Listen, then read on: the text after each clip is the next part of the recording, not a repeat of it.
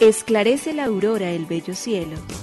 Otro día de vida que nos das, oh tierno Padre que en el cielo estás. A esta hora, unamos nuestros corazones en alabanza al Señor, Creador de todo cuanto existe. Compartamos el Evangelio. Reflexionemos en su palabra. Esto es, Esclarece la Aurora, con el Padre Antonio Ramírez. Bienvenidos.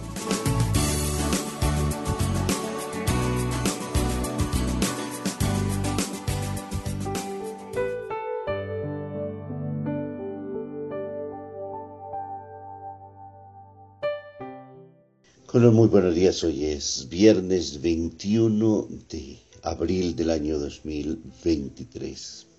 Padre bueno, queremos una vez más estar eternamente agradecidos contigo, que eres la luz, que eres el viento, que eres las montañas, que eres los ríos, porque todo ha sido obra creada de tus manos y porque todo lo has hecho para que tú, en tu infinita sabiduría, permitieras que el hombre pudiera gozar de todas esas obras que tú has hecho, que solamente gracias a tu bondad, a tu mente ordenadora, pueden existir. Sin ti sería imposible que existieran. Sin ti no podríamos ni nosotros ni todas estas cosas existir. Y todas ellas forman un conjunto maravilloso en el cual podemos vivir, gozar, aspirar. Podemos entonces en el tiempo disfrutar de la bondad, de la verdad, de la belleza, de la justicia y de la santidad tuya. Qué bello, Señor, poder abrir los ojos y admirar tu creación, porque eres el creador absolutamente de todo, porque todo lo has hecho y en la bondad de cada una de esas obras, porque todo lo hiciste bueno, se manifiesta entonces tu grandeza, tu inmensidad. Por ello, Señor, hoy como todos los días, queremos, reconociendo tu grandeza y tu poder, decir gracias, oh Señor, Creador del universo. Nos unimos a la Iglesia Universal que ora. Esclarece la aurora el bello cielo, otro día de vida que nos das. Gracias a Dios, Creador del universo, oh tierno Padre que en el cielo estás. Nuestras voces unimos al concierto que el universo eleva ya en tu honor. Desde la tierra al cielo más profundo, tierno Padre magnífico Hacedor, conserva nuestras almas sin pecado a nuestro cuerpo da fuerza y salud, y nuestra mente ilumina piadoso con un rayo benéfico de luz. Por nuestra amada patria suplicamos, por la iglesia elevamos oración, por nuestros amados padres y familia, siempre dichosos los hagas tú, Señor. En tu santo nombre, comenzamos este día de vida que nos das. Haz que lo acabemos santamente, oh Padre nuestro que en el cielo estás.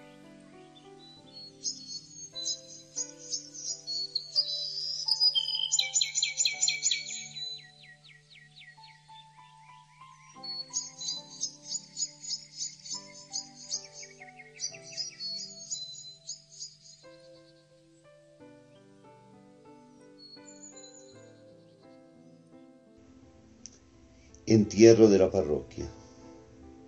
En las paredes de las casas y en los diarios de la ciudad apareció un extraño anuncio fúnebre. Con profundo dolor anunciamos la muerte de la parroquia de Santa Eufrasia. El entierro será el domingo a las 11 horas. El domingo, naturalmente, la iglesia de Santa Eufrasia estaba como nunca llena de gente hasta el tope. No había un solo lugar libre, ni siquiera parados. Delante del altar estaba túmulo con el ataúd de madera oscura. El párroco pronunció un simple discurso. No creo que nuestra parroquia pueda reanimarse y resucitar, pero desde el momento en que estamos casi todos aquí, quiero hacer una extrema tentativa. Les invito a pasar todos delante del ataúd para dar la última mirada a la difunta parroquia.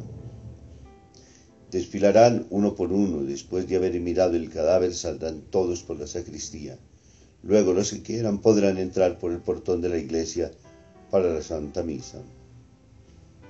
El párroco abrió el ataúd y todos se preguntaban, ¿quién está dentro? ¿Quién de veras ha muerto? comenzaron a desfilar lentamente. Cada uno se asomaba al ataúd, miraba dentro y luego salía de la iglesia. Salían todos en silencio y un poco preocupados porque todos los que quisieron ver el cadáver de la parroquia y miraban en el ataúd veían en un espejo colocado en el fondo del cajón su propio rostro.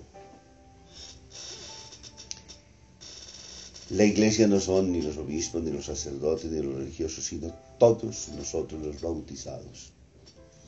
Todos un día fuimos injertados en esta vida que Cristo nos ha alcanzado a través del don maravilloso de la Pascua, cuando nos ha llamado a vivir y a ser testigos del amor infinito de Dios, gastando la vida por ser en todas partes signo y testimonio del amor que Dios tiene por la humanidad.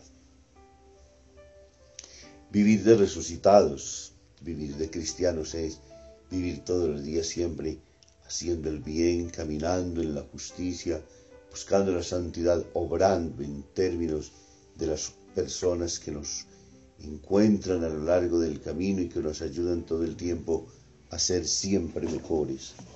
Por ello, hoy y siempre tomemos conciencia de que cuando nosotros abandonamos la imagen, el deseo, la búsqueda de santidad, cuando nosotros dejamos de ser testimonio del amor infinito de Dios, habiendo sido bautizados, enterramos en nosotros la parroquia. No son nosotros, somos nosotros. Por ello hemos sido inscritos en el libro de la vida y por ello nosotros estamos llamados a dar testimonio siempre de nuestro ser de cristianos y de creyentes.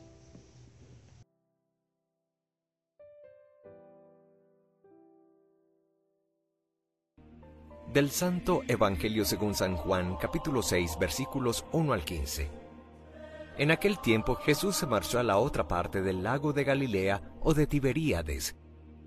Lo seguía mucha gente, porque habían visto los signos que hacía con los enfermos.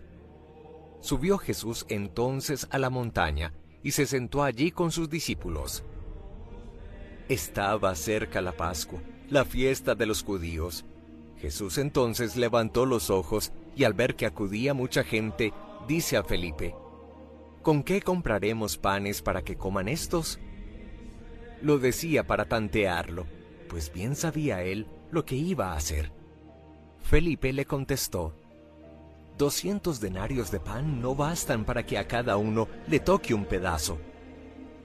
Uno de sus discípulos, Andrés, el hermano de Simón Pedro, le dice, Aquí hay un muchacho que tiene cinco panes de cebada y un par de peces. ¿Pero qué es eso para tantos? Jesús le dijo, Decid a la gente que se siente en el suelo. Había mucha hierba en aquel sitio. Se sentaron. Solo los hombres eran unos cinco mil. Jesús tomó los panes, dijo la acción de gracias y los repartió a los que estaban sentados, y lo mismo todo lo que quisieron del pescado. Cuando se saciaron, dice a sus discípulos, Recoged los pedazos que han sobrado, que nada se desperdicie. Los recogieron y llenaron doce canastas con los pedazos de los cinco panes de cebada que sobraron a los que habían comido. La gente entonces, al ver el signo que había hecho, decía, Este sí que es el profeta que tenía que venir al mundo. Jesús entonces, sabiendo que iban a llevárselo para proclamarlo rey, se retiró otra vez a la montaña, él solo. Palabra del Señor. Gloria a ti, Señor Jesús. El Evangelio de Juan, el capítulo 6, versículos del 1 al 15. Jesús hoy entonces, después de marcharse del mar de Galilea o de Tiberiades, lo comienza a seguir muchísima gente, la cual escucha con agrado, recibe los milagros y el interceder continuo de Dios en la persona de Jesús por nosotros delante del Padre. Se sienten profundamente atraídos, sienten que como el caminar es suyo, también el caminar de Jesús tiene que hacerse cercanía y compañía. Jesús subió a la montaña y se sentó allí con sus discípulos. estaba ya cerca la Pascua y acudía mucha gente. Ahora Jesús está entonces acompañado de muchísimos que quieren sentir y quieren experimentar y ver. Y a diferencia del texto de los sinópticos donde escuchamos cómo entonces la gente lleva días caminando aquí, de igual manera encontramos una gran multitud y ahora Felipe es precisamente interpelado. Jesús levanta los ojos y acude a la gente y le dice a Felipe, ¿con qué compraremos panes para que coman estos? Jesús que es Dios, Jesús que tiene los poderes del Hijo de Dios, Jesús que obra en medio de los suyos, ya sabe finalmente qué va a hacer en medio de ellos, de sus discípulos, de los creyentes, de los hombres y de las mujeres que lo buscan. Pero allí en ese caminar y en ese hacer, quiere de manera muy especial es escuchar, sentir y ver qué, cuál es la reacción de sus discípulos, que tanto lo conocen, se acercan ya a Jerusalén, está cerca la fiesta de la Pascua, hay miles y miles de eventos que ellos han sido ya testigos de tanto obrar de Jesús. Por ende, Jesús está haciendo un sondeo en medio del corazón de los discípulos. Y ellos le responden pues que no, que no es posible. 200 denarios de pan no bastarían, ni siquiera para que a cada uno le alcanzara un pedazo. Pero refieren de inmediato que allí hay un un eh, joven que tiene entonces en el momento unos pocos panes, unos pocos peces, cinco panes de cebada y dos peces. Pero ¿qué es eso para tanta gente? Mas sin embargo Jesús da una orden, dígale a la gente que se siente y se sienten en el suelo.